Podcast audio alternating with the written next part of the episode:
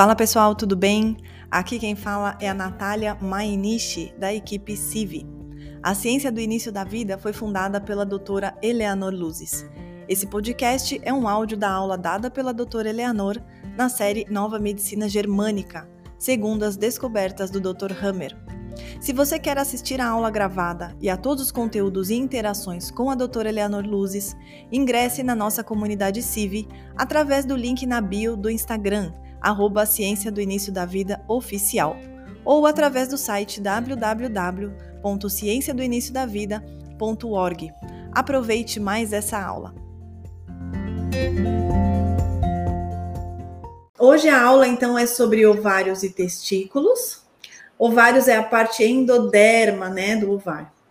Eu quero dar as boas-vindas também, esqueci, né? Vou retomar aqui a quem está ouvindo a gente pelo Spotify porque agora as lives, todas as lives da CIV vão também para o Spotify em formato de podcast.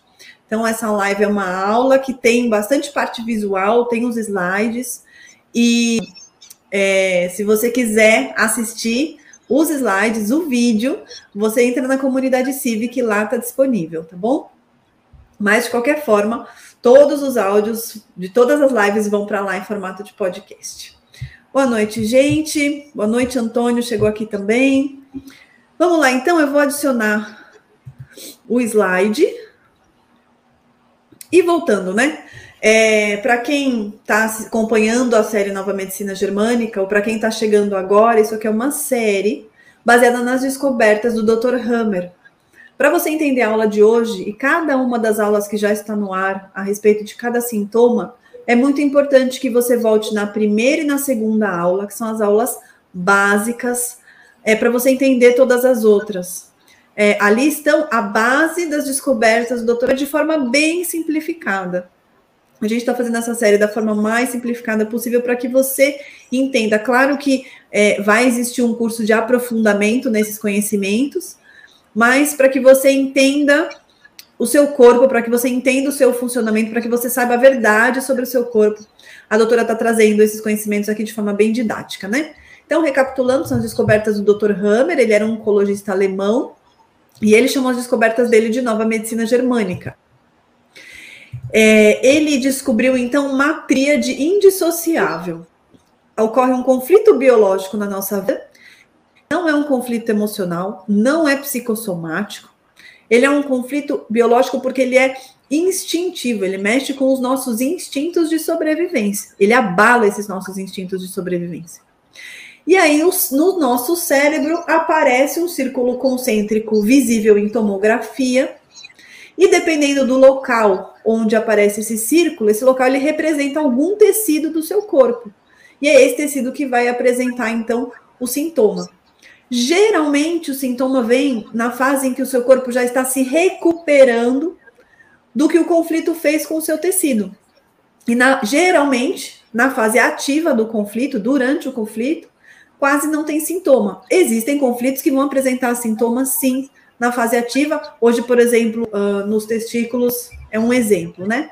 Mas, de forma geral, eu diria que na maioria, né, doutora, das vezes, o sintoma vem depois que já passou o conflito, quando o seu corpo está recuperando o seu tecido, porque o seu tecido sofre uma lesão durante um, esse tipo de conflito, conflito biológico. Então, quatro são os principais temas que eh, levam a gente a cair num conflito biológico, né? Aqueles que ameaçam nossa sobrevivência, e aí vai estar sempre ligado à respiração, reprodução, alimentação. Aqueles que nos atacam a integridade, seja ela física ou moral, ou seja, o mamífero é, todos os animais, na verdade, da natureza precisam sentir-se protegidos, do contrário, caem em conflitos biológicos. Precisam sentir-se amados, do contrário, caem em conflito de desvalorização. E precisa ter o senso de pertencimento, do contrário, cai no conflito de separação ou perda de território. Vamos para o próximo. E aí, para quem não é da área da saúde, você só precisa decorar esses quatro nomes mais difíceis, que são os quatro folhetos embrionários dos quais o nosso corpo inteiro deriva. Então, quando forma-se o ovo, né, quando há a fecundação, depois de alguns dias é, é, surgem esses quatro folhetos que, e a partir deles o nosso corpo inteiro se desenvolve. Então é por isso que a doutora fala do tecido, né? A gente vai ter que descobrir qual desses folhetos, qual desses, é, deu, qual desses folhetos deu origem ao tecido que está apresentando aquele sintoma. E cada um desses folhetos embrionários está ligado a um daqueles quatro temas que eu falei. Então, por exemplo, o folheto embrionário endoderma, ele está ligado à ameaça à sobrevivência. Ele vai ser, a doutora diz muito bem, né, doutora? Ele vai ser chamado a resolver o seu conflito de ameaça à sobrevivência. Então é ele que vai ser lesado no, durante o conflito e depois ele entra em fase de reparação. O mesoderma antigo, ele fala, ele vem, ele é chamado para os tecidos do, que derivam do mesoderma antigo, eles são chamados a resolver os conflitos de ataque à integridade. O mesoderma novo, a gente está falando de conflitos de desvalorização. E o ectoderma, nós estamos falando de conflitos de separação ou perda de território. E aqui nessa última fileira vocês estão vendo é, quais partes do corpo derivam desses quatro folhetos. Para você que está só ouvindo o áudio, você vai precisar ver também esse quadro, tá? Para entender melhor. Então, a de hoje, a doutora vai falar sobre ovários e testículos. Por quê? Porque o conflito é muito parecido, se não o mesmo, né, doutora? Então, vamos uhum. lá. Os ovários derivam de dois folhetos. Né? Um é o endoderma, que é a parte mais interna, e o outro é o mesoderma novo, da, que nós falamos a semana passada. Então, é, um tem a ver, lógico, o endoderma tem a ver com a questão de sobrevivência. Veja bem, para a natureza, é, a sobrevivência inclui que você tenha a a perpetuação da espécie ela é incluída dentro da sobrevivência. É, é uma coisa de pensar maior, né? A, a natureza entende que é, ela se perpetua é tanto é tão importante quanto ela estar viva.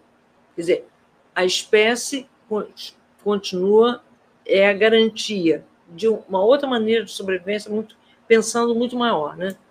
Então, a porção que deriva do mesoderma, nós já falamos. Nessa aula, hoje, vamos falar da parte dos ovários que deriva do endoderma. Vamos falar também dos testículos, porque o conflito biológico é o mesmo. E o folheto embrionário também, que ambos são endoderma. Qual é o conflito biológico?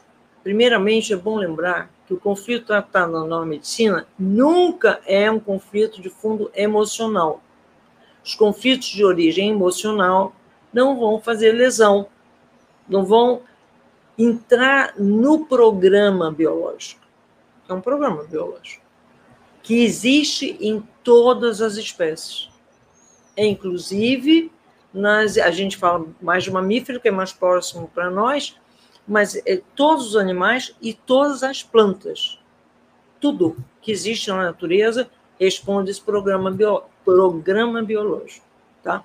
Então, uma vez que é atingido, é como que automaticamente é desencadeado um programa mesmo. O que, é que vai fazer? Como é que vai resolver? Né? Então, por trás de todo sintoma existe um conflito biológico ou seja, um conflito ligado ao instinto animal de preservar a sobrevivência.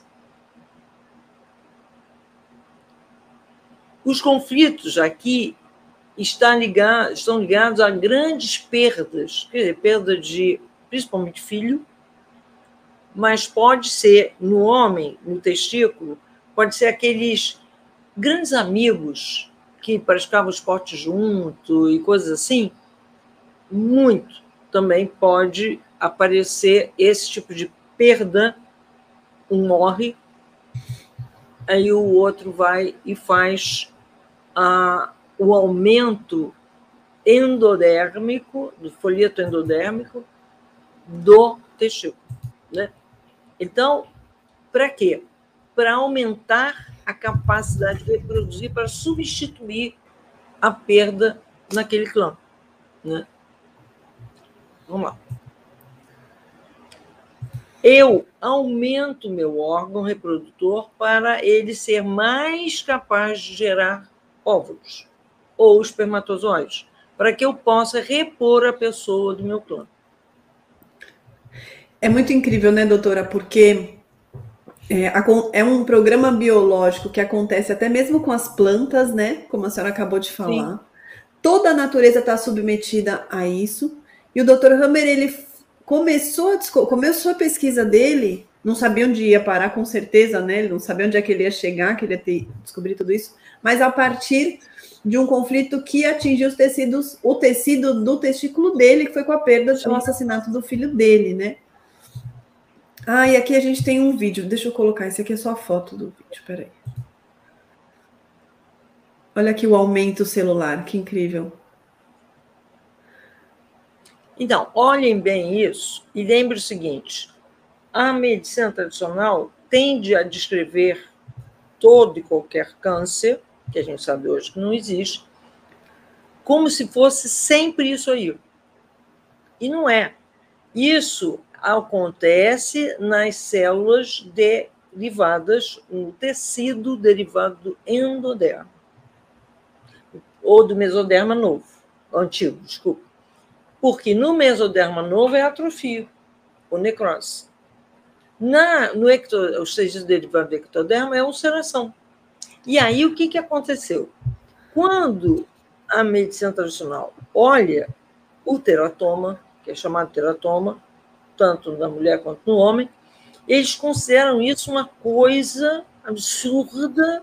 Uma de... multiplicação de célula aleatória. Aleatoriamente Aleatória, que não tem nada de aleatório, aleatória, extremamente perigosa, que vai dar metástase para tudo quanto é lado, que a pessoa está com os dias contados.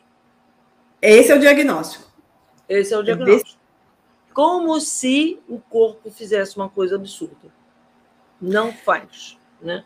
E veja bem, a Lioa, é interessante isso, os, que ensina um monte de informações, né? A Lioa, ela está lá na selva, e aí vem dois leões que são dois irmãos. Um vai atacar o leão e o outro vai atacar os filhos da leoa. Aí você olha, por quê? porque levou, demora dois anos para entrar no cio. Ou seja, a licença maternidade da Lioa são dois anos.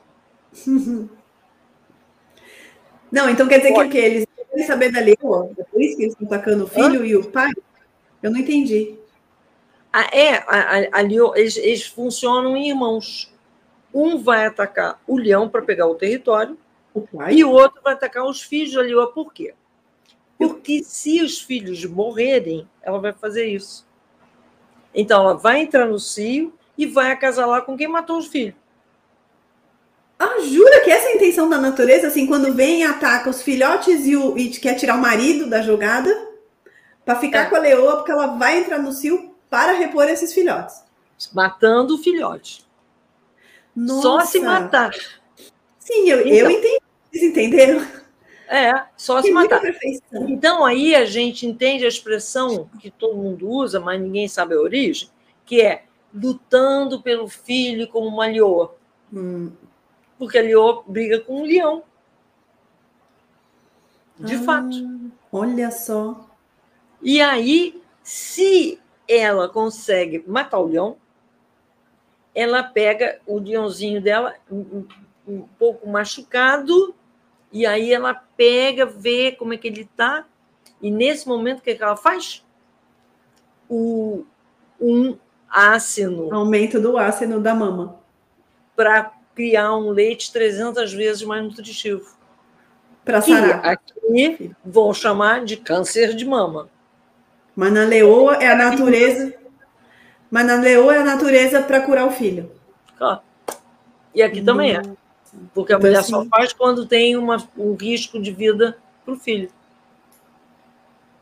Ou pois até é. com a pessoa que ela ama. Então, o que, que acontece? Então, isso é evidente. Aquilo lá, gente, ó, não é aleatório. É para poder fazer essa substituição. Na história dos leões, né, é, isso é grosseiro, absolutamente grosseiro. Até porque a, essa prática de, de morte de filhote, um quarto só dos leões são os sobreviventes. Porque a maioria morreu filhote. Os três quartos dos leões morrem filhotes. Então é muito comum que essa. Que a leoa faça esse aumento é. celular. Olha Sim. só. Extremamente comum. Quer dizer, aquela coisa. Ah, o teratoma, bom, isso aí, lioso. Está cansada de fazer. É, três quartos das leoas simplesmente é, vivem, é, dos leões vivem essa situação. Né? Agora, uma pergunta que eu tenho para a senhora. Na natureza, na hora que a leoa faz esse aumento do órgão reprodutor dela, é, ela de fato vai produzir mais, mais ovócito? Não sei se é ovócito. É, ela vai entrar no cio logo. E vai ovular. Ela não estava cio. ovulação. Ah, tá. Mas ah. Na, na, na, nossa espécie, quando a mulher faz um aumento de ovário na parte endoderma, ou aumento de testículo, vai aumentar a capacidade de produzir espermatozoide ou óvulo? Não, o que vai acontecer é que essa mulher, mesmo que esteja com um pouco mais de idade, né, é, e eu estou dizendo mais de 60 anos, né, é, porque até 66 anos ela pode, qualquer mulher pode é, engravidar, né? Isso aí é a ordem dos filhos temporões. Né? Uhum. Antes da, daquela máfia da inseminação, né, é, todo mundo vivia essa história, agora que todo mundo esqueceu, porque não, porque aí você entra na internet, né? Então aquela coisa, só 40 anos, a partir de 35, 40 anos, agora é 35, amor. 35. De, de, pois é, é aquela coisa, a mulher ter um, um, bebê agora na transição planetária com 40 anos é uma bênção, porque ela é mais madura, ela já se trabalhou, ela já deixou as feridas da infância dela então, ela não vai mais ser violenta com o filho, um monte de coisa. Então, é para esses seres que estão nascendo desde 2010, com todas as capacidades paranormais altamente desenvolvidas, com 15% mais de cérebro. Então, uma mãe mais madura, perfeito. Mas como a, os globalistas não querem isso, não esquece. Eles querem Agenda 21, dá para 2030 só ter 500 milhões de habitantes no planeta, tá? Então, eles estão fazendo de tudo para que não possam nascer essas crianças. Que elas estão fazendo coisas incríveis. Incríveis. Toda hora vocês ouvem, mas fica um dia tanto na internet, uma criança que com quatro anos, com cinco anos, fez isso, aquilo, aquilo outro, foi para a faculdade, assim. Com um bebê que está falando com o pai. E assim por diante são eles. Mas eles não interessam para os globalistas seres com alta capacidade de consciência. Interessa todo mundo robô. Hum. Não se deixem iludir. Nós estamos numa guerra. E hoje é descarado, as práticas de genocídio são descaradas. Né? Então, ah, é importante entender: olha, se uma leoa pode, eu posso comer.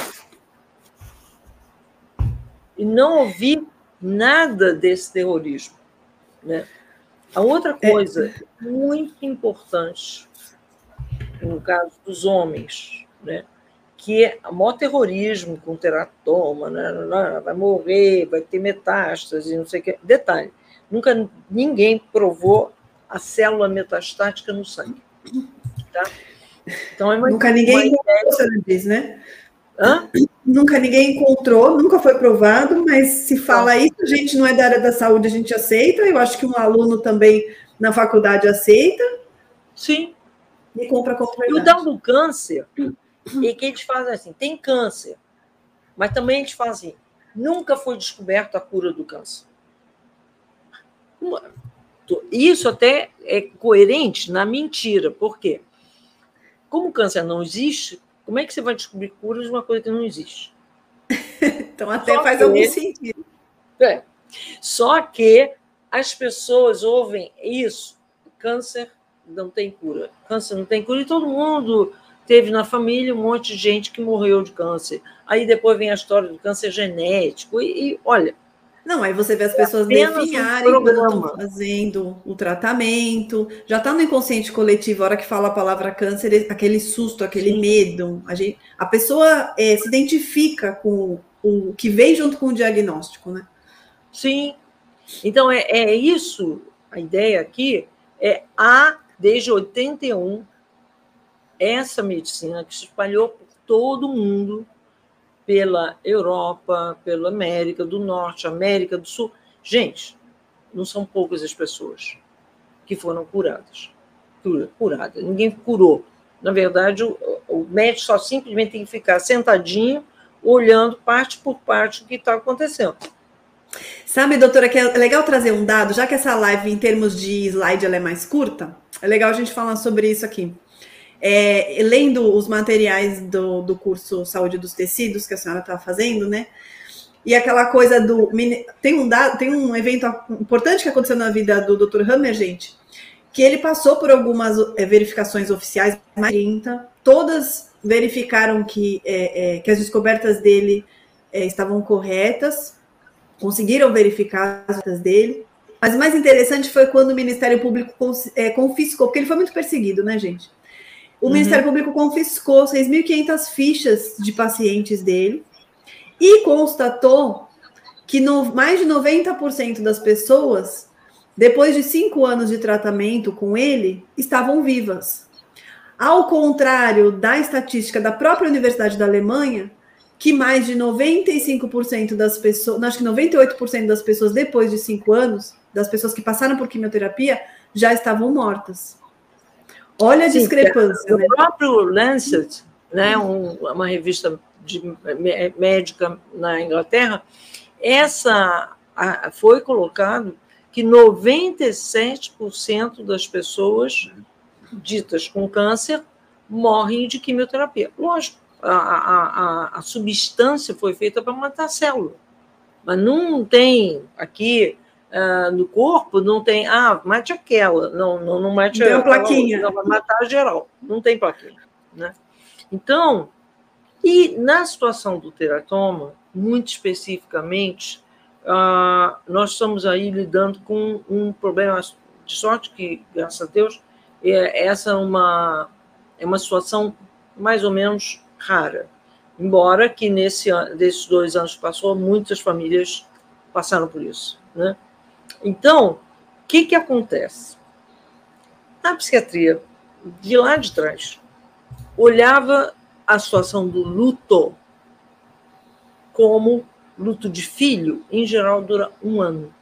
E luto não se medicava.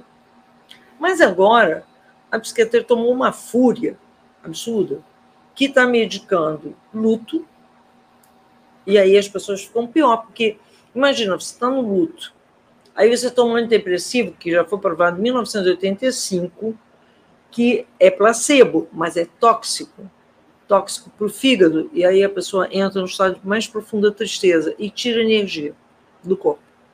Então. E o fígado aí, é o órgão do humor, né, doutora? Exatamente. Isso a medicina chinesa já sabia disso há mais de 6 mil anos. Então, é um horror. E agora, com de dois anos para cá, por canabidiol. Gente, isso é uma insanidade, que é dar maconha para a pessoa. Então a pessoa despenca, mas despenca, né? E começa a ficar com problema de atenção, um monte de coisa aí, pronto, já estão, se for mais velha essa pessoa, já vão dizer que ela está com doença neurológica. Deterioração, deterioração extrema do cérebro. E é grave. A mesma coisa que essa mesma substância está sendo dada para crianças que tiveram crise convulsiva. Gente, criança não se medica. Bota isso na cabeça. É crime contra a humanidade. Por quê? A criança, se ela apresenta alguma coisa, é reflexo do que estava no inconsciente dos pais. Portanto, já é um absurdo. medicá-la, porque ela não está doente. Ou, se ela tem uma mãe violentíssima, coisa que é do planeta ainda, infelizmente, e que ela está sendo abusada e um monte de coisas que ainda é do planeta, ela pode expressar um monte de coisa. Dor de, de intestino, cólica, intestino preso, vermes, tudo isso está denunciando abuso, né? Que ela está sofrendo. E insônia, né? Porque ela está em alerta o tempo todo, né? E aí vai, inventou, o tal do Eisenberg, inventou TDAH, que não existe, ele inventou para ganhar dinheiro da Ritalina, e agora é um surto da história de autismo, que é uma doença rara. Tá? Então, mesmo Doutora, assim. Não, a coisa da maconha não tem o uso medicinal, então? Não, nada. É, é, é, é destruir. É, eu já vi pessoas que tinham uma postura incrível, sabe, muito formal até, e de alguma maneira ter uma, um baque é, profissional grave, e aí procura o médico, o médico passa cá no vídeo. Eu fiquei sem ver, por exemplo, alguns pacientes que estavam vivendo em outro país, outra situação, quando voltam usando isso, são irreconhecíveis fisicamente. A senhora falou né, que a intenção é robotizar as pessoas e, e ainda convencer de que existe um uso medicinal para maconha. Não tem. Não tem. É, vai diminuir a tensão, vai diminuir, a, por causa da tensão mais, mais baixa, é que vai alterar a memória. A, a atenção é a porta primeira para a memória. Não é que a pessoa está com problema de memória, está demencial. Não. A atenção é que foi baixada. Então. E mata neurônio, não é? Mata neurônio, sim. Mata neurônio. Tanto é que a mulher que usa maconha, durante a gravidez, ela, bebê nasce com anencefalia. Essa é a razão do anencefalia. Não é ácido fólico. Esse ácido fólico foi uma invenção, tá? É maconha mesmo. Se usar um monte na Califórnia, para passar, que lá na Califórnia é totalmente legal, tudo bem, são plantações e plantações de maconha. Né? Então, gente, é aquela coisa, vem da indústria farmacêutica, pensa duas vezes. Porque eles não têm o menor critério de falar mentira. E a sua vida não muito importa. O que importa é o lucro. E quanto menos gente tiver no planeta, melhor. Então, o projeto lá do 2030 está ok. Então, e a sua saúde, né, doutora? Desculpa. É responsabilidade sua. Não e a sua saúde não dá lucro para eles. Claro que não. Esse conhecimento aqui não dá lucro para ninguém. Não. E é o que eu falei, doutor Hammer foi muito perseguido. Hã? Dr. Hammer foi muito perseguido, mas até o Ministério Público que perseguiu e que confiscou as fichas chegou à conclusão percebeu através dos casos que mais de 95% dos, 90% dos, dos pacientes, depois de cinco anos, continuavam vivos, totalmente oposto às estatísticas da Universidade da Alemanha, né? Porque aquela coisa, não há doença, existe um programa biológico para eu estar viva. Então, como com leão, com elefante, com todos os outros igual. Uhum. Então, essa natureza que criou esse programa tão perfeito, respeitando cada folheto embrionário tem um modo de se de funcionar. Simplesmente funciona. Doutor, é incrível porque não importa a cultura, não importa o sexo. Não não importa, não importa nada. O, o, os folhetos embrionários na humanidade vão funcionar no conflito ativo ou na fase de resolução da mesma forma sempre. Sempre, sempre, Incrível, sempre. Né? Mas então, a senhora estava falando no luto, né, para falar sobre. Isso, aí tá. o luto, você entende o seguinte: ah, se falava antigamente que você não medicava luto, mas, sobretudo, era de se esperar que o luto em relação a filho dure um ano. A parceiro dura em torno de seis meses. Se passa muito desse tempo, tem outra questão. Por exemplo, aquelas pessoas né, que na infância foram maltratadas, né, como praticamente o planeta inteiro, ainda, né? Ah, o que, que acontece? Essas pessoas vivem aquela dor e engata naquela perda uma, muitas vezes uma autodeclaração, nunca mais minha vida vai ter sentido. Bom, se auto-amaldiçoou. Mas isso aí é outra questão, não é o luto. E como é que a gente sabe disso?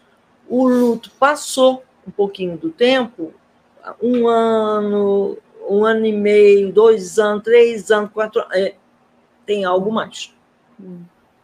E há uma prática da cultura judaica, quando uma mulher fica viúva, por exemplo, ela pode ficar sete dias trancada em casa, e deve, é parte do ritual.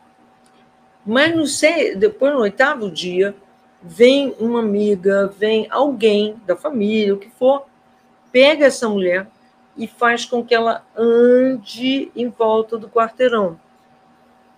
Qual é o significado disso?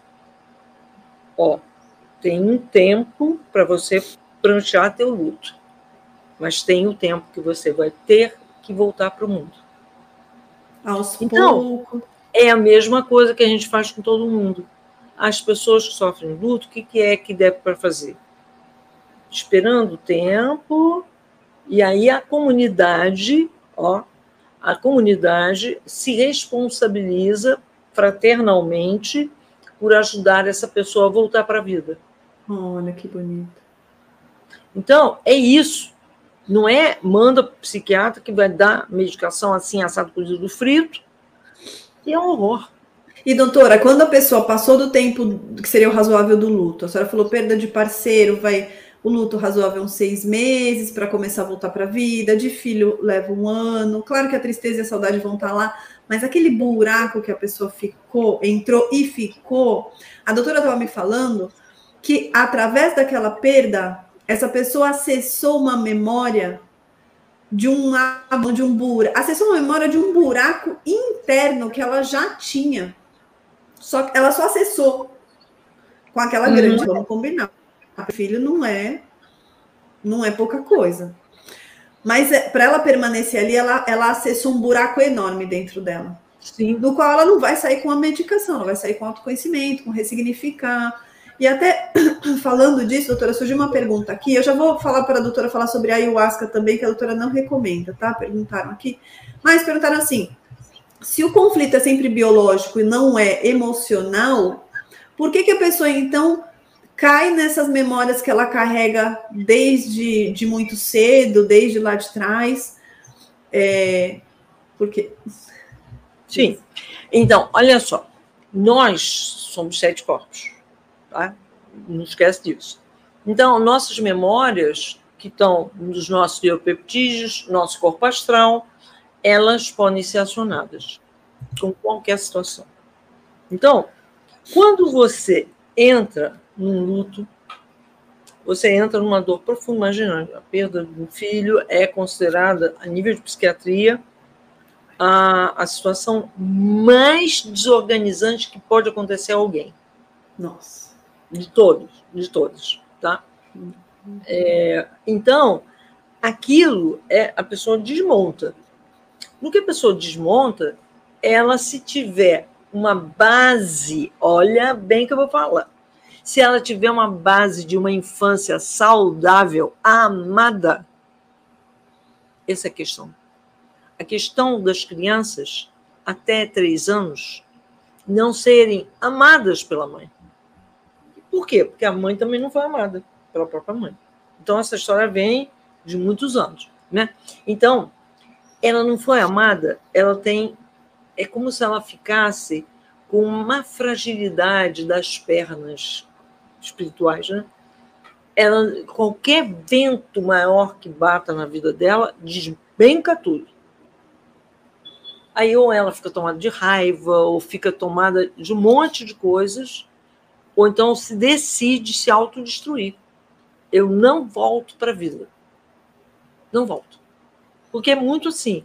A pessoa que não foi amada pela mãe, amor de mãe é totalmente importante e imprescindível para criar uma pessoa com capacidade na vida de lidar com situações terríveis, o que for. Doutora, e a senhora diria que ah. é, é, só o amar? Porque eu conheço muitas famílias cujas, cujas mães amam seus filhos, mas não tem uma presença real. Pois é, para criança, não ama. Ah. O registro não ama. Hum. A ausência, por isso que aquela coisa, licença maternidade tem que ser o tempo de três anos, e mais o tempo de gestação, quatro anos, no mínimo. Por e a mulher tem que querer, né, doutora? Porque muita mulher nem quer essa licença maternidade. Sim, mas aqui é, é tá. Por que ela não quer? Porque ela não teve. Uhum. Entende? A coisa é reproduzir. Você reproduz as condições de parto que você nasceu. Você reproduz as condições de situações que você viveu. A, a, a mulher que espanca muito uma criança, é lógico que ela foi espancada. Uhum. Então ela reproduz, assim, pum, plano rebatido. Então, a, a Laura Gutman, ela fala muito sobre isso, né? da maternidade como sombra, e essa reprodução de vivências, tal qual. Ah, bom, bom. Quem é que pede isso? Se você fez algum tipo de trabalho, se você alterou as tuas percepções de vida, se você se deu amor, se você se tornou adulta, porque se você ainda está reproduzindo em pecado, congelada naquele período de infância, você vai reproduzir igual. Então, a nossa humanidade há de modificar no momento que as pessoas tenham paternidade e maternidade consciente e doem amor. É, é, o, é o alimento mais importante. Porque ele vai constituir a saúde física, psíquica e espiritual desse ser por resto da vida. Então, nós vivemos hoje, basta você ver guerra, é, confusão, droga, tudo isso é uma sociedade de pessoas que não foram amadas. Quem foi consegue passar o resto da vida doando amor. Simples. Não é muito complicado. Simples, é. Doutor, e aqui a dúvida continua assim. Tá, mas não foi um processo. É, esse estado, emo, a perda do filho não é um estado emocional que desencadeia o processo, desencadeia o processo no corpo? Pensa assim, não. ó. Pode... Não, o corpo vai acontecer. Esse já é o programa de leão, todos os outros animais, de nós também. Não passa nem pela sua cabeça. Já vai direto, porque é aí que está. Olha como é que é diferente. Quando um testículo e um ovário está criando uma multiplicação para sobrepor, para repor, a psique que entra nessa história autodestrutiva de congelamento está na contramão. Eu não quero nada. Eu, ó, troquei de mão com a vida. Ah, o corpo está tentando repor esse filho, mas a psique está numa tristeza tão profunda que ela se mantém. Por causa da coisa psíquica. A coisa psíquica leva para o contrário do que o corpo já está fazendo. Ah, o emocional o tá regenerando. E a psique está, não, eu não quero sair do, do, do, do luto. E a gente poderia dizer que ela não está querendo sair do luto porque ela tem um conflito biológico anterior, porque a falta de amor, a gente viu aqui, leva o animal ao medo também de sobrevivência, é a autodesvalorização. Sim. Então, quando ela está acessando esse buraco que ela, que ela tem, que a doutora falou que é a falta de amor lá da infância, um registro de falta de amor lá da infância, ela acessou esse buraco, lá também era um conflito biológico, certo? Não, não necessariamente. É, olha como é que a natureza é incrível. A criança sobrevive com a coisa, mas com uma alteração da psique. Ah, sobrevive, mas faz uma alteração na psique. É. Porque a natureza fez uma junção mãe-bebê. Aqui não tem algo que pegou desprevenido. Não, ah, é, é uma coisa aqui... Uhum, é como se estivesse dentro de um ovo. Então não uhum. tem esse externo, né? Não tem. Para algo me pegou desprevenida. Não, eu estou ali, nessa junção. Agora, essa junção ela pode ser tóxica. E aí, Se perdurar aí, mais de três anos. Os valores vão ficando adulterados. Hum, olha só. Tá aqui caindo umas fichas, então. Ah, tem uma pessoa dizendo, nossa, hoje tá muito esclarecedor, que bom, né? A gente até tirou um pouco o slide aqui para bater um papo. Quando os slides estão mais curtos, a gente tem esse tempo de conversar mais com a doutora. Quando eles estão um pouco mais compridos, a gente precisa avançar, né? Então, vamos lá. Então, a doutora estava falando basicamente do luto, de como a sua biologia ela reage. Quando for um conflito emocional, é a psique que está em conflito. Sim. Quando for um conflito biológico, é a tríade, que é cére psique, cérebro e órgão, tecido, aliás. Hum. E quando a gente fala que a psique é o primeiro, é porque ela é que vai interpretar aquele acontecimento como abandono, ou como desvalorização, ou como perda de território, em razão de todos os programas que ela já tem anteriores, certo, doutora? Sim. Quando a gente não tem um registro de abandono, eu não sei quem não teria nessa vida, mas tudo bem. A senhora disse que é, na tomografia é. disparado aparece esse esse Sim. esse relé, né? Mas é dificilmente a pessoa vai projetar esse abandono, né? Vai interpretar as coisas como abandono, os, os comportamentos Sim. das pessoas na sociedade com ela, né? Sim. E quem foi muito, muito violentado e tal, sempre interpreta é, a postura do outro como sendo contra ele. Então tá sempre na defensiva, tá sempre agressivo. Você quer ver? Uma jovem de 20 anos, o namorado dela deixa. E aí ela entra num estado depressivo. Você está pensando, eu já falei várias vezes, por que fulano me deixou também, o rapaz também? Por que Flamengo? Para de ficar achando que a sua mãe te deixou. Olha lá.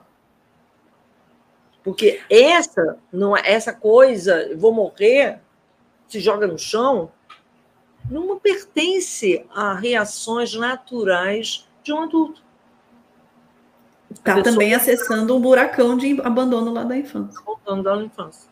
Ainda hoje, é, a grande coisa que é importante a CIV é exatamente fazer as pessoas entenderem, chega de ficar repetindo milênios de maltrato à criança, como a psicohistória mostra. Agora é hora de paternidade e maternidade consciente, para ter uma sociedade diferente, que não vai ter isso Vamos voltar então. Ah, vamos voltar só para a pergunta da ayahuasca. É. E eu acho que e pode incluir aí também o tal do cacau. Tem um negócio alucinógeno com cacau que eu não sei o que é, mas tem. Bom, então, olha só. Toda a, a situação é, é tudo também uma mentira, tá? A ayahuasca, e isso quem me explicou tintim por tintim foi o o, um índio, né, o Cacá Verajacupé, que também é antropólogo.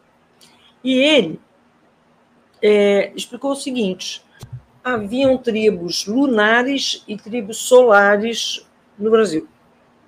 As tribos lunares havia a prática de um pajé, uma vez por ano, tomar ayahuasca para entrar em contato com a orientação de como é que vai lidar naquele ano com as coisas que viam. Problema de natureza, disso, aquilo, ou então invasão de outra tribo que nem tinha tanto aqui no Brasil. Mas, enfim, o que aconteceria? Tá. Então, mas era um ritual, uma vez e pelo pajé. Seguindo aí, houve uma evolução de muitas tribos. porque as tribos lunares eram muito menos criativas, expansivas, então muitas desapareceram com as invasões. Né? Então, é, o que, que aconteceu? Algumas dessas tribos lunares apelaram para sacrifício humano do mais bonito rapaz, da mais bonita moça. Para quê? Para que todo mundo mergulhasse da tribo na dor do luto e depois levantassem com mais força. Olha que que eles chegaram, né? Acabou. Quando chegou na época do Sarney, não é que ele estava com bem intenção de jeito nenhum. Era o Sarney no Brasil, o Salinas no México e o sujeito da Unicef, que foi depois preso por praticar pedofilia e filmar no, no porão da Unicef. Olha que tria, que triozinho, né? É, então, a, o peiote lá no México era como a mescalina, a, a mescalina e era como o ayahuasca. O que aconteceu? O Sarney pegou um território grande da, da, da Amazônia e doou para um grupo ligado à ayahuasca. Gente, ele era bem um reptiliano. Então, o que, que é que a ayahuasca tem a ver? Reptiliano. Eu cheguei a ver pessoas que tinham, tinha tem parteira lá na, na Amazônia que dá ayahuasca para o bebê tão logo ele nasce. Essas crianças, eu vi um que foi a, o caso mais grave de esquizofrenia que eu vi na minha vida. E ele não tinha como sair. Aquele rapaz, a vida dele acabou. Então, aí um dia, eu tive uma paciente que ela tomou sete anos ayahuasca. E ela era uma jornalista e ela me trouxe para perguntou se eu aceitaria falar com o chefe da União do Vegetal. Eu disse que sim, ela trouxe. E eu comecei a fazer umas perguntinhas cabreiras para ele. Ele custou entender o que eu estava fazendo, mas acabou entendendo. Perguntei para ele: ah, as pessoas da, do seu grupo, elas não dão muito salto na vida, não, né? É. Tem a tendência a ficar meio emperrada, ano após ano, no mesmo lugar, né? É. é. Você, na sua juventude, tomou, é, fumava maconha. É. E você acha convincente a ideia de que nós precisamos de arrancar planta na natureza para vir a ter consciência? Ou se nós, com tudo que os ancestrais nossos já passaram, a gente já tem condição de ter consciência por nós mesmos? É. Aí parou a história, aí começou a ficar irritado, lógico, né? A cara dele Tirando o ar, fingindo que caiu a internet. É, eu falava, ele. Uh, é. Aí ela foi muito legal, que ela saiu dali e ela foi fazer Vipassana. E experimentou isso que eu tinha falado. Hum. Que era no Vipassana, meditação sozinha, ela acessou coisas que eu tinha acessado na ayahuasca. Só que o agora. Vipassana é um retiro, né? Hã? O Vipassana é um retiro, né? É um retiro. E silêncio total, o tempo todo você está ali, e ela percebeu que a, ela sozinha, com nada, a consciência tinha vindo, e só que detalhe, quando ela saiu do retiro, ela conseguiu tomar uma série de decisões. E fez. Uau! Então ela, ela teve uma mudança, uma transformação, né? Então, aí depois, mais ou menos tempo parecido, é, eu, o pessoal do, da, de uma escola em São Paulo é, me escreveram pedindo: ó, oh, o que, que faz? Porque as crianças estão sonhando com jacaré, estão agitadíssimas, não dormem e estão se estapeando na escola. Eu digo, ó, tem professora, vai investigar que tem professora tomando ayahuasca. Não deu outro. Mandaram embora, acabou o assunto. Uau. Aí eu fiz um parecer para mandar para escolas quando, e apareceu no mesmo ano, uma, uma escola lá no Recife, com o mesmo tipo de problema. Portanto, não é. É coisa de reptiliano, tá? Não é para usar ayahuasca. Você quer, você está no padrão de desenvolvimento, quer dizer, os próprios, as próprias tribos lá atrás começaram a parar. E algumas não sobreviveram no Brasil. Fala com a caveira.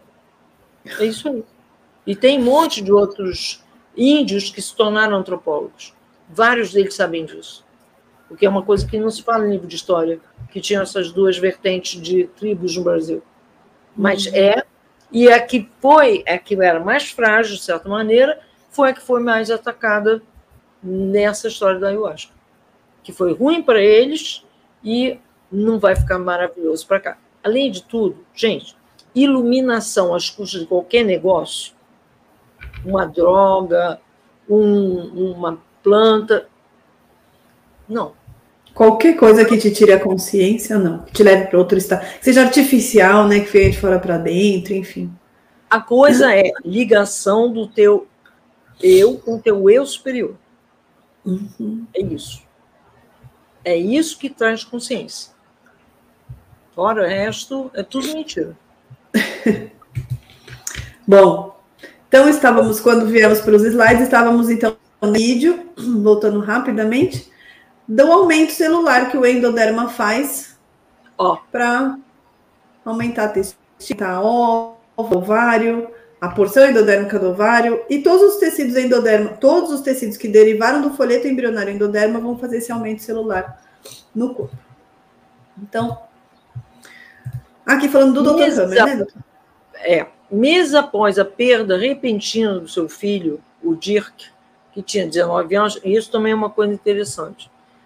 É, a situação de perda de filho, quando você perde um filho com quatro anos, três anos, a, a, a violência da, do que é o, o, o, luto é menor quando você perde um filho de 19. Que você tem aí uma história, um convívio, a coisa de quase estar tá mandando filho, a, obra pronta e quase estar tá mandando filho para o mundo. E enquanto que é diferente a reação com a perda de um filho menor. Você vê isso na prática, né? O Dr. Hammer e sua esposa fizeram esse aumento celular, os dois. E no testículo, e ela, no ovário, da parte endodérmica, hoje, após as descobertas de Hammer, percebemos claramente que o aumento celular no órgão reprodutor de ambos tinha o sentido biológico na tentativa de repor um filho. Após a retirada do seu testículo, Hammer passou, porque ele, ele era oncologista, clínico, era psiquiatra, tinha as outras formações também, teologia, é, é, coisa toda de fazer objetos, tipo uma, cadeira, uma mesa para fisioterapia, de fisioterapia, um monte de aparelhos que ele criou, até um bisturi que cortavam muito mais, que era chamado de de Hammer, e que eles tiraram do mercado tão logo é, ele criou isso. Né?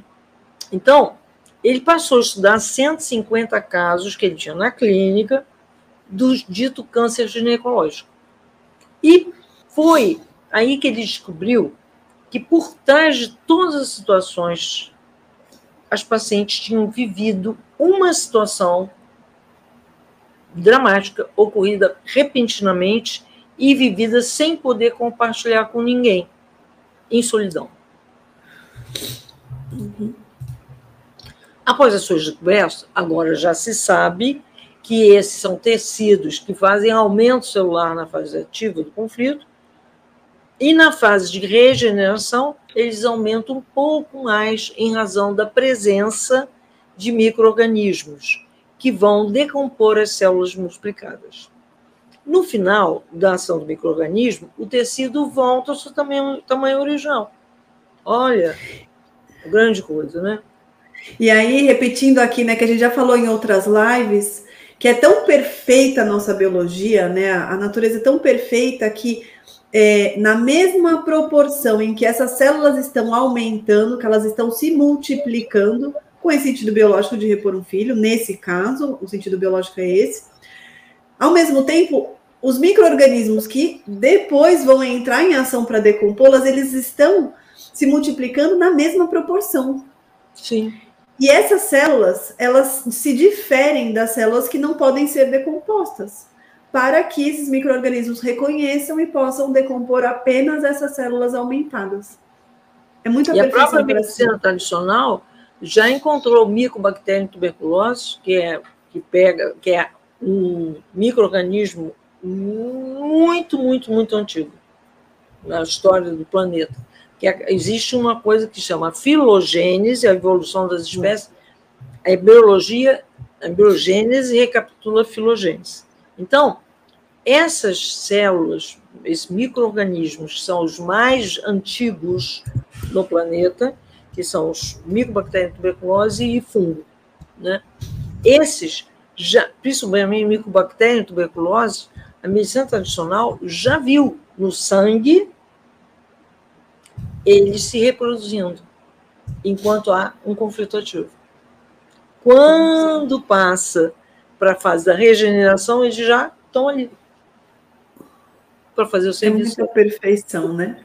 Então você vê tudo automático, e é um automático diferente, computadores de capeta 4, que não dá defeito. Não, de vez em quando sai de outro jeito? Não, não tem essa história. É aquela perfeição, e aí que a gente pode falar de perfeição, porque nunca age de outro modo. É assim, a etapa é essa, a etapa é essa, e sempre é assim. Eu acho curioso, doutora, porque não é curioso, né? Curioso seria irônico da minha parte de falar. A gente sabe que é colocado esse pensamento na nossa cabeça desde que a gente nasceu, na cabeça dos nossos pais, de que a doença existe, porque de que a metástase existe, porque a gente não fica pedindo comprovação para o médico de que aquilo é super maléfico ou de que a metástase existe, mas para os ensinamentos do Dr. Hammer ou da medicina germânica, todo, a gente precisa ficar falando e repetindo e repetindo que isso aqui é comprovado que tem comprovação, que reage assim, que a tomografia da tomografia, que ele passou por verificação oficial, que ele comprovou. Então, gente, vamos também questionar o médico que está na nossa frente dando aquele diagnóstico. Né? Quando a pessoa fala, quando o médico diz, ah, é genético, você vai falar, tudo bem. E a primeira pessoa da minha genética que teve o raio da doença? Qual é a explicação? Não tem, você entende? Que vai ter um momento que não vai ter. Eu já citei aqui uma vez outra, outra coisa absurda assim que me foi falar de médico, que eu tive, eu tive, como é que chama aquilo da mama do leite, doutora? Ai, meu Deus, a mastite? Hum. E um médico amigo da, de alguém da minha família, essa pessoa comentou com ele, ele falou assim: ah, isso aí é porque a cultura de bactéria da boca do bebê mudou, agora que tá, ela está um pouquinho maior. Então, infectou sua mama.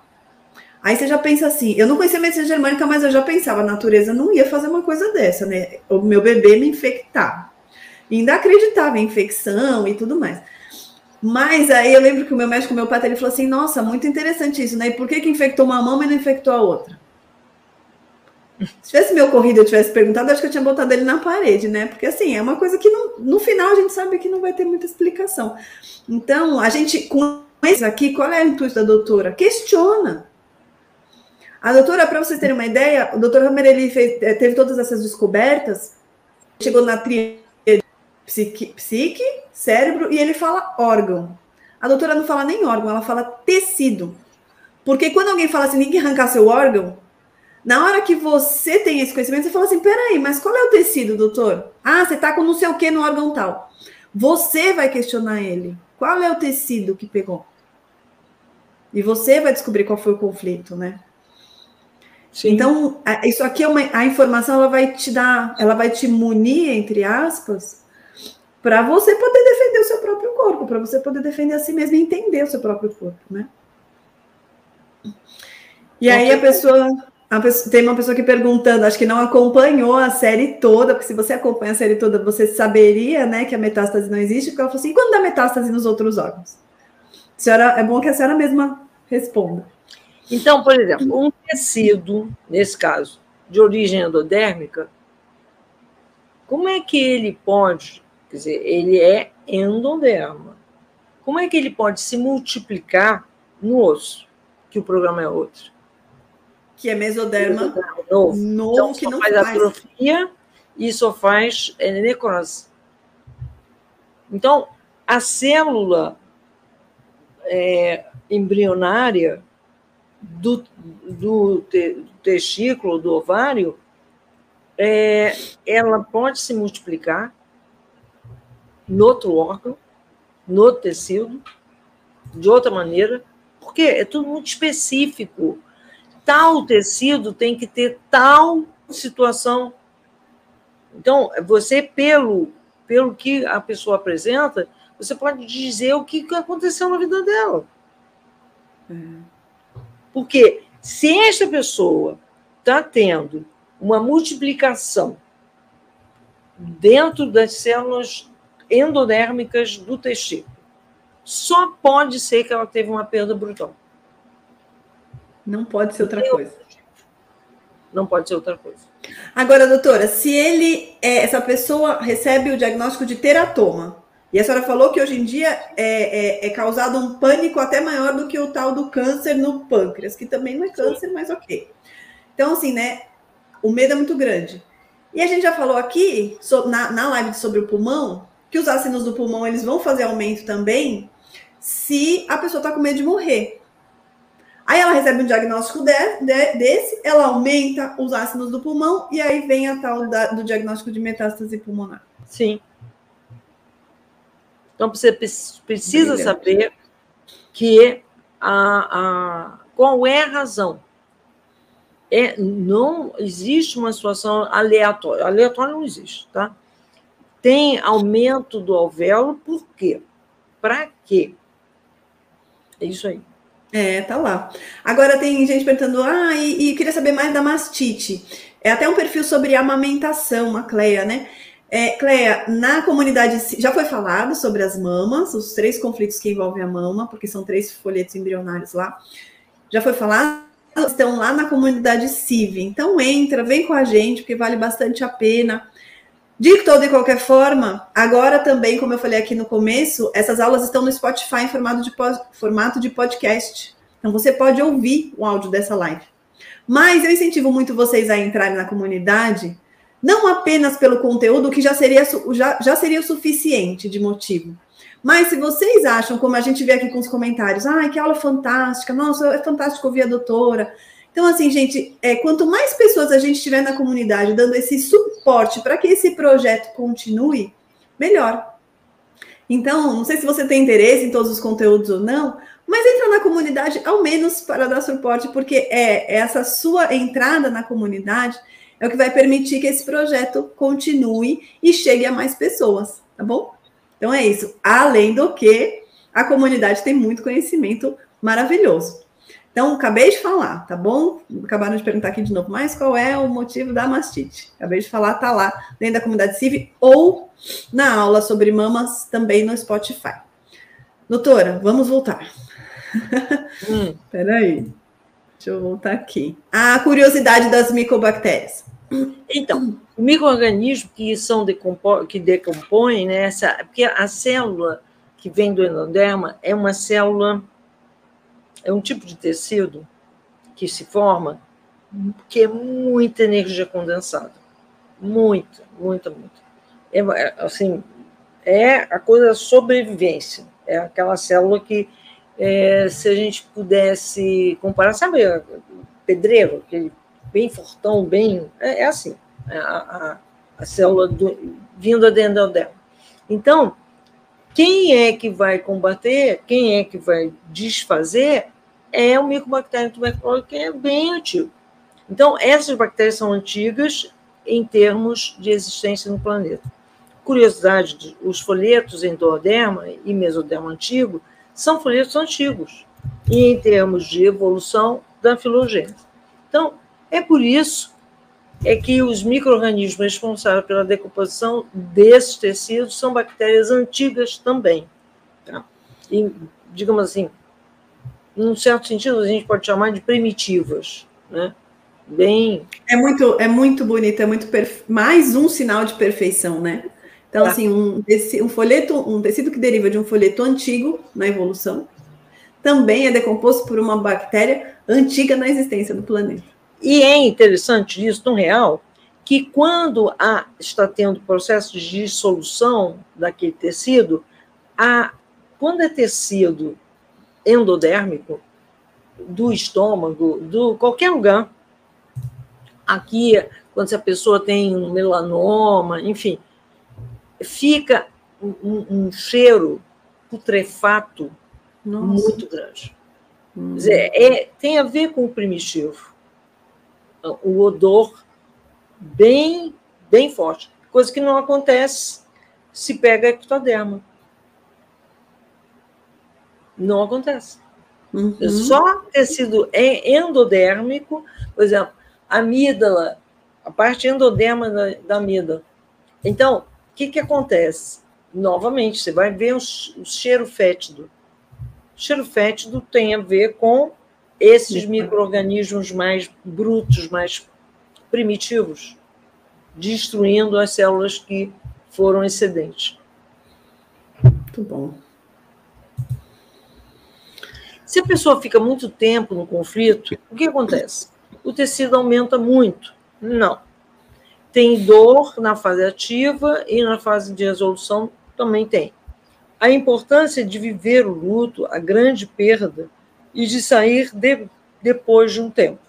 Ah, isso a senhora já falou, né? É porque estava é. aqui para falar no final, mas a senhora já falou. Agora a pergunta é assim: é, e se a pessoa fica muito tempo no, no conflito? Na minha cabeça vem assim: vai aumentar, vai aumentar, vai aumentar. E que tamanho que vai ficar isso se a pessoa não sai, não sai do conflito? Ou eu tenho limite desse aumento? Gente, algum dia vocês viram ou ouviram falar de um ser humano que explodiu? Só, doutora, só a endometriose, que a gente sabe que é a explosão de cisto, né? Mesmo assim, não explode. Não explode. É, é. A pessoa fica lá. Aí, o que, que acontece? Não. Tudo tem um limite. é aquela coisa. Pode acontecer que a pessoa não saia do conflito, entre aspas, ela enganchou outra coisa, que é psíquica. O programa biológico para. Não vai. Hum. É muito engraçado que quando você faz a tomografia, aquela pessoa já está em PCN, já passou, já cicatrizou, e ela continua na psique dela, vivendo aquela história. O PCL é a fase pós-conflito, tá, gente? É a fase conflito, é a fase de resolução. Uhum. É a fase de inflamação. Hum. Então, e tem muita dor na fase ativa e na fase de, de resolução? Sim. E é isso que chama atenção em termos de clínica. E aí, doutora, teve uma pergunta assim, tá, então é só deixar que o, o conflito o conflito vem, ele some e não se faz nada nunca? Não, sempre o que se faz é ajudar o corpo. Usando P10, Arnica 5CH, Rescue, enfim. O que você faz é dar ajuda é, em termos de energia, é, reiki, enfim, o que for energético para ajudar que vá mais rápido ou mais suave. Menos, uhum. menos sofrimento na pessoa. Só. Só isso. Uhum. Tá bom, alguém está perguntando. Nada, deixa para lá. Uhum. Não estamos mais na selva, né? Então a gente uhum. pode ajudar. Uhum. A gente não pode atrapalhar é impedir o funcionamento do corpo, é a, a, suavizar a maneira, só isso.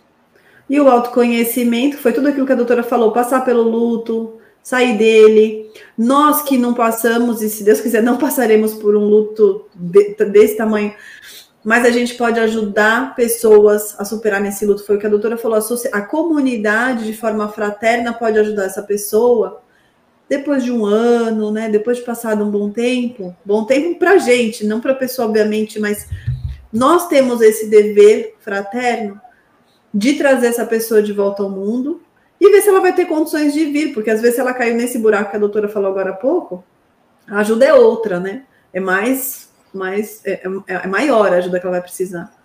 Uhum. Mas é isso, né? Assim, é, é, a gente saber disso, a gente ajudar a sociedade e a gente se ajuda se a gente passa por, por diagnósticos desse, né? Sim.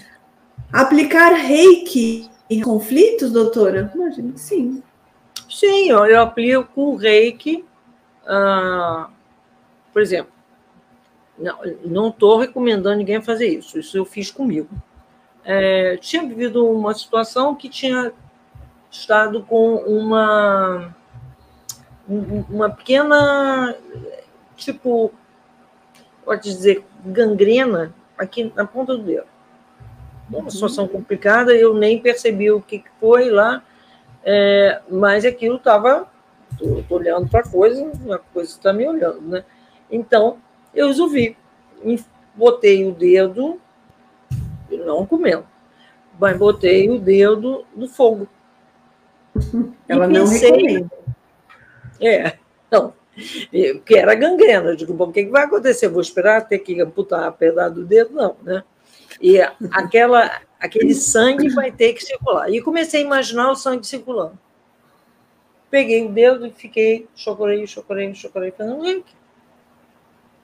O sangue, puf, voou. Acabou.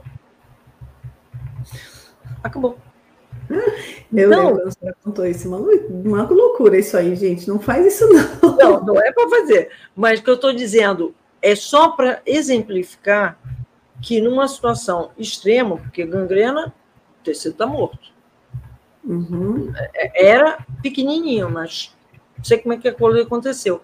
Eu só sei que, não, agora tem que parar. Então, aí que está que eu estou falando, por que eu fiz o reiki. Ah, claro. Porque é um mega instrumento. Toda. Gente, nós somos sete corpos. Não é só isso aqui, não. Então, vamos fazer o tratamento integral.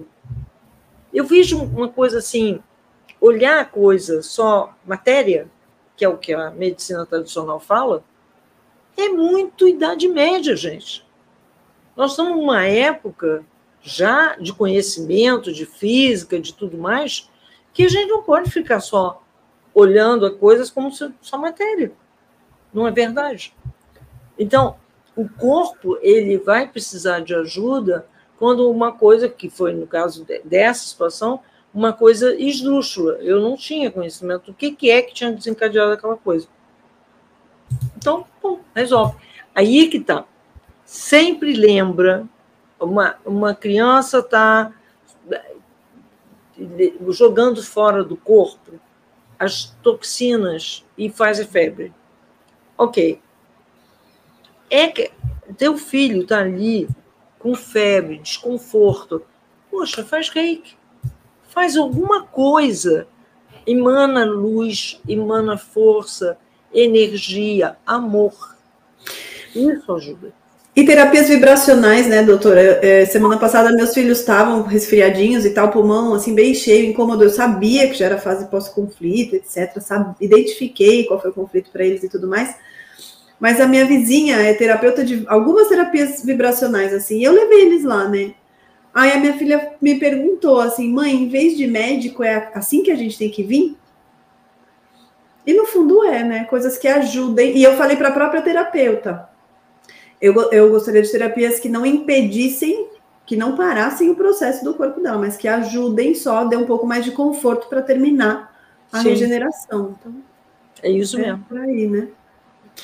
Hum, doutora, a pessoa pergunta assim: e quando o tecido diminui, por exemplo, na azospia não obstrutiva, em que a redução do tamanho dos testículos Testículo Peraí, não ouvi. Né? Não ouvi. E, e quando o tecido diminui, por exemplo, na azospermia não hum. obstrutiva? em que há redução do tamanho dos testículos? Por desvalorização, é a parte é, que é do mesoderma, antigo, é novo. Ah, porque o testículo também tem a parte do mesoderma novo. É, todo, quase todos os tecidos do corpo têm, todos os órgãos do corpo têm. Não incluímos nos slides, essa daí é, eu, não. eu é muito raro. Não. Ah, foi por isso, é verdade. A doutora falou isso para mim. É muito raro, né? O que está hoje em alta que a doutora queria falar era o tal do teratoma e tal. Então, pensa na porção mesoderma novo. Mesoderma novo sempre, sempre faz. mesoderma atrofia ou necrosa e depois cresce. E depois repõe aquele tecido, né? Doutora, e quando é uma criança diagnosticada com hérnia no testículo? O que, que é? Hérnia é esse aumento, não é? Bom, a hérnia, ela pega também a, a questão do, de algumas fáscias musculares, tá? Ou, porque é tecido de sustentação, pode ser córeo, enfim, é um tecido de proteção. O que, que acontece? A hérnia, quando uma criança tem uma hérnia, ela está sendo, quer dizer, denunciando que pai ou a mãe, mais comum hérnia, em menino, esse pai está se sentindo mega sobrecarregado naquele assunto. Então, aquele tecido sai e vai além do lugar que ele tinha que estar. Então, é, é mesmo assim, a força, como se estivesse submetido a uma grande, um grande esforço. Então, por exemplo, rasga o peito, a, a musculatura e aquela víscera sai. Então é mega, mega esforço. Agora tem que ver a, a hérnia de que lugar que é, qual é, portanto, que indica em que nível que houve esse exagero de esforço no pai. Geral, então, quando isso é a hérnia no testículo? Tem. Não, mas aí ele tá o quê? É um esforço enorme que o pai está fazendo para resolver coisa... uma questão sexual. Ah, olha só. Respondeu. Por exemplo, o pai é muito ligado à mãe, à avó, né? E aí ele está num casamento e a mulher está exigindo muito dele uma participação mais ativa sexual. E para ele está um uhum. esforço desgraçado. Olha só. Porque a energia sexual dele ainda está presa na mãe. Está tendo que fazer um esforço bestial para poder ter uma vida sexual mínima.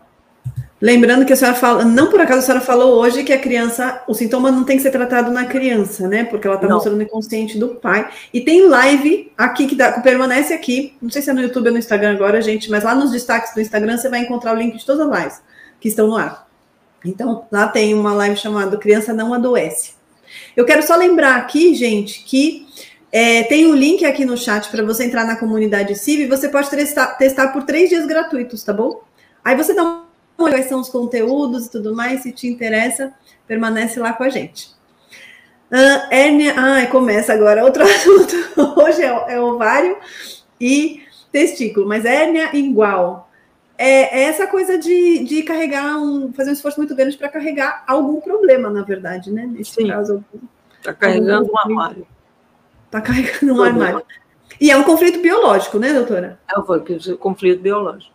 Hum, tá bom. Vamos lá. É... Ah, aqui, quando uma. Ah, acabou de. Acho que foi essa pergunta também. É que a pessoa deixou a pergunta um pouquinho maior, mas foi de hérnia no testículo. A Luciana perguntou. Os médicos disseram que era hidrocele. Depois disseram que era hérnia. Uhum. Teve tipo uma torção, ficou inchado. Bom, a doutora já falou então, né? E se é que em criança, então, tá mostrando do pai, tá? A pessoa que perguntou sobre a mastite está dizendo: eu já faço o curso. Então veja se você recebeu o acesso da comunidade civil, porque se você é aluna lá do, dos tempos mais atrás, que comprava o curso, só um curso, a gente mandou acesso para todos os alunos da doutora terem acesso a todos os cursos dela dentro da comunidade durante um ano. Você tem acesso sem pagar a mensalidade da nossa assinatura, tá bom? E você recebeu isso por e-mail, só checar lá.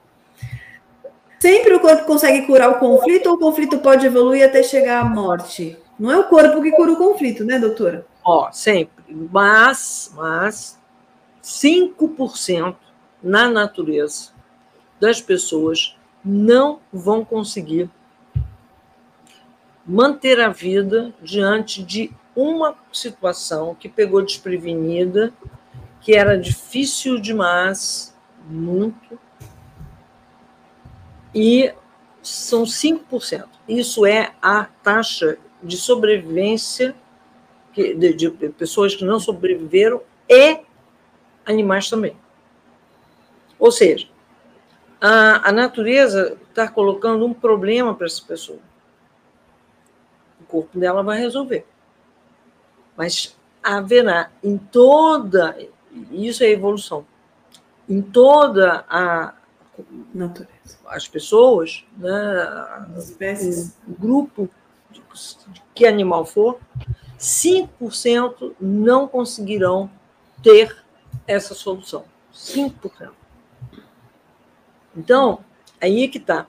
Se você entra na coisa da terapia, que é 97% vai morrer de quimioterapia ou de radioterapia, ou trabalha consciência, principalmente. As pessoas que adquiriram mais consciência depois de uma vivência dessa, essas não foram que morreram. Hum. As que acabam morrendo são as pessoas que não aprenderam com a pedra no caminho. Essas natureza, não... a gente já conversou sobre isso, né? Meio que a seleção da natureza. De qualquer espécie acabam sucumbindo, né? Lembrando que quando a pessoa falece de câncer, gente, ela geralmente quando ela não está falecendo de câncer, ela está falecendo de quimioterapia, certo, doutora? Sim. Porque hoje a gente vê todo mundo, muita gente morrendo de câncer, aí vem aqui, a pessoa fala assim, a doutora está falando 5%, mas eu conheço, só eu conheço uns, sei lá, uns 100. É, já é investigar das pessoas que você conhece, realmente elas fizeram rádio ou químio. Coisas que foram feitas para matar. Pronto. Então, para vocês saberem que não faleceu do câncer, tá, gente? Uhum. Que não é câncer, que é um programa biológico da natureza para se defender de algo que ameaça a sua sobrevivência, e são um daqueles quatro temas, tá? Para quem assiste um pouco e tal, assiste a série completa, volta lá na primeira e na segunda aula. Para quem tem mais dúvidas, assim, volta na primeira e na segunda aula. Os fundamentos são tão importantes e são tão preciosos, tão preciosos. Vale muito a pena. Lembrando que você tem três dias para testar a comunidade CIV de forma gratuita. Então, os episódios estão lá dentro da comunidade CIV. O 1 e o 2 estão liberados aqui no YouTube e permanecerão assim. E o áudio de todos eles estão liberados lá no Spotify, no canal Ciência do Início da Vida. É só colocar lá na busca Ciência do Início da Vida, vai achar todos os podcasts, tá bom? Todos os áudios em formato de podcast. Deixa eu ver. Tem gente perguntando, vai falar do câncer? Falou a live inteira, tá bom? Do ovário ah. e do testículo. Vai falar do rim? Vai falar do rim. A gente uma live sobre Depressão não se cura com antidepressivos? Não, eles não. pioram muito e eles são placebo, né, doutor? Mas, ah, intoxica. Intoxica, né? Ah, ah, tem gente perguntando, doutora, sobre óleos essenciais. A senhora indica, além deles como aromaterapia, a senhora indica também a tomar óleo essencial? Ah, tomar? Que? Ingerir, ingerir Olha, eu não, não tenho é, muita experiência desse tipo de coisa, porque eu sempre tenho usado como aromaterapia, né? Teve uma pessoa que disse aqui que até se intoxicou ao tomar um, um, óleo essencial. Teve um comentário aqui dizendo que a pessoa se intoxicou, então é melhor. É, eu, eu só aromaterapia, aquela coisa. Infelizmente, gente, nós estamos vivendo um momento bem difícil. Né? É, a ingestão de tudo que é plantado é um pouco complicado. Tá? Porque os, te os terrenos do planeta, por causa da ARP, estão totalmente intoxicados. É, tem uma cientista que eu conheço que está fazendo uma, um trabalho com um grupo lá da Europa que chegaram até que tem grafeno em melão. Imagina, em cultura até dita orgânica, mas não tem como controlar, porque essas coisas foram para a terra. Então, na verdade, a água do mar, sim, nos salva, que a gente pode ingerir, porque não dá para. Nem a ARP não consegue contaminar o mar, porque ele próprio tem um mecanismo de se limpar. Ponto. Agora, eu cada vez mais tenho tido a experiência, vamos fazer aromaterapia, mas ingerir, não sei. Eu não sei. Fora isso, que as pessoas estão manipulando coisas sem, meio que sem critério, tem, tem que ter cuidado. Tá? É, então, não, há um tempo já que não. A coisa do óleo essencial, e se eu não sei, sabe? E mesmo uhum. sabendo de tudo, tem a questão do terreno contaminado. Né? Então, sempre tentar as terapias frequenciais, a, a energia escalar, essas coisas funcionam, uhum. mas elas não têm a ver com contaminação. Temos que ter consciência disso. Né? Então, é, fazer isso de uma maneira criteriosa. Aquela coisa, a, a ideia é mais consciência. Então, uhum. a gente tem que olhar em que mundo que a gente está, no momento. Tá, estamos na transição planetária, isso aí deve ser totalmente varrido, essa coisa da contaminação. Mas ainda estamos nela. Então, Doutora, qual é o nome dessa conhecida da senhora, dessa amiga da senhora que acompanha um estudo na Europa sobre essa contaminação? A Mônica Lacombe Camargo. Ah, ah tá bom. Uma pessoa que ela, inclusive, trabalhava com a Forever. Eles têm um trabuco de livro escrito sobre, sobre toda a coisa da babosa, mas hoje em dia ela está meio assim, a babosa. Porque aí que está, o terreno que aquilo está plantado. Como é que fica? Vai saber, né? Se a contaminação existe. E aí é, tem a pergunta novamente, mas que, onde que eu posso encontrar mais sobre o câncer, né? Deve ser sobre o câncer de testículo ou de ovário, pessoa está perguntando. É o seguinte: esse aumento celular, se é que você assistiu tudo, se você não assistiu tudo, volta. Assim que a gente terminar aqui, volta e assiste a live gravada. Mas esse aumento celular é o que a medicina tradicional diagnostica como câncer como uma, uma multiplicação aleatória de células. O que a doutora está explicando aqui é que não é aleatório, é um programa biológico seu, aliás, todas as espécies reagem assim frente a conflitos biológicos. Então, você faz esse programa para garantir a sobrevivência e para, nesse caso especificamente, para tentar, na tentativa de repor um filho perdido. Então, assiste novamente, assiste principalmente a primeira e a segunda live, você vai entender melhor. A medicina tradicional chama de câncer. Nós estamos dizendo o que a doutora está trazendo aqui é a realidade. Ela está desmistificando o câncer. Não é câncer, é isso, em razão disso. E se comporta dessa forma. No conflito ativo, e se comporta dessa forma no, no, na fase de regeneração. E como é que sai do conflito? E vive o luto. E quanto tempo dura o luto? E o autoconhecimento. Tudo, todo, todo esse raciocínio nessa desmistificação, tá bom? E aqui, como é, tem gente perguntando como é que faz para fazer consulta com a doutora e fazer uma tomografia dessa? Então é assim, Ieda. Você marca consulta com a doutora lá no Instagram do Ciência do Início da Vida, em um dos destaques, tem o contato do consultório. Você marca uma, uma primeira consulta, conversa com a doutora, ela faz o pedido da tomografia, que é um pedido muito específico, não é qualquer tipo de tomografia, ela indica o local que faz a tomografia, os tomógrafos específicos que ela sabe que o resultado sai a fotografia seria a tomografia mesmo, sai da forma que ela que dá para ver os focos. A pessoa da equipe da doutora lê a tomografia, existe uma fila para isso, mas ela lê a tomografia, passa o laudo para a doutora. A doutora aumenta o número de páginas desse laudo porque ela destrincha e ela faz a devolutiva com você, tá bom? É isso. E esse é o único exame, a doutora fala, né, doutora? O único exame a ser feito na vida inteira, uma não vez. Tem, é, não tem contraste. Nada que vá ser radioativo.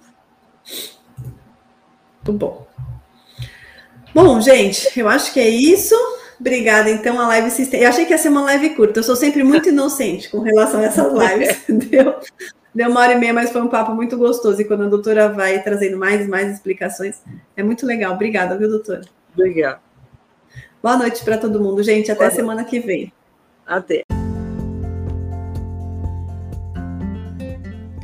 Que bom que você ouviu essa aula até o final. Essa aula faz parte do curso básico da doutora Eleanor, chamado Saúde dos Tecidos. E se você quer assistir a aula gravada e ter acesso aos slides em PDF, ingresse com a gente na comunidade CIV através do Instagram, arroba Ciência do Início da Vida Oficial, ou através do site www.cienciadoiniciodavida.org. Até mais!